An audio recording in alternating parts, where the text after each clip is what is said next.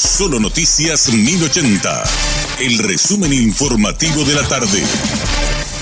Hola, soy Richard Toñanes y este es el resumen informativo de la tarde. Si no paramos la corrupción, el crimen organizado, tráfico de personas y lavado de dinero, estos grandes males van a liquidar la institucionalidad, alertó el arzobispo de Asunción Adalberto Martínez. Fue durante su homilía por el Día de la Virgen de la Asunción. El informe de la compañera Emilce Aponte. La corrupción es la gangrena que está matando los recursos para atender a las necesidades del pueblo, sumado al crimen organizado, el tráfico de personas y lavado de dinero dinero. Esto agrava la situación que si no paramos va a liquidar la institucionalidad, alertó el arzobispo de Asunción Adalberto Martínez. Durante su homilía por el Día de la Asunción, reforzó su preocupación sobre el tráfico de personas para llamar la atención sobre los más de mil niños con paradero desconocido en los últimos dos años de pandemia.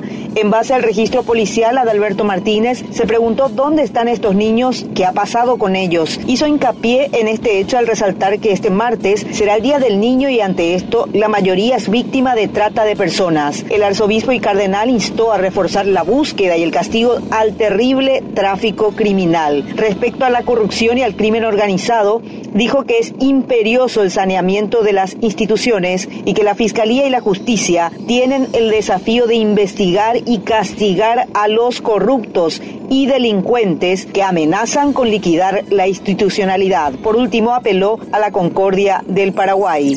En el Hospital de Trauma dieron a conocer el informe semanal de los casos atendidos en el nosocomio, el informe de Freddy Valenzuela. En accidentes de tránsito resultaron 229 personas heridas, mientras que en accidentes de tránsito también, pero específicamente en motociclistas, son 155. Otro dato que surge de la estadística semanal es que el número de agresiones intrafamiliares aumentó importantemente. Se habla de un total de 13 casos de agresiones intrafamiliares. Nueve de estas personas agredidas son mujeres, cuatro de ellos hombres y destaca que hay dos mujeres que fueron víctimas de intento de feminicidio que se encuentran en terapia intensiva, al igual que sus agresores también están hospitalizados. Para Radio Monumental, Freddy Valenzuela. El director del Hospital General Pediátrico Niños de Acostañupio, Alfieri, señaló que hay un descenso importante de los casos respiratorios y de consultas en el centro asistencial. Destacó que agosto suele ser el mes final de este tipo de virus en el país, pero instó a no bajar la guardia con los cuidados. El profesional mencionó que es importante seguir con los cuidados establecidos, además de la vacunación para prevenir los casos graves de la enfermedad porque sigue la circulación, pese al descenso considerable de consultas en el centro asistencial en las últimas semanas. Alfieri indicó que la vacunación contra las enfermedades respiratorias tuvo un impacto importante en la población ya que frenó la propagación de los virus y ante esta situación instó a las personas a continuar con la inmunización.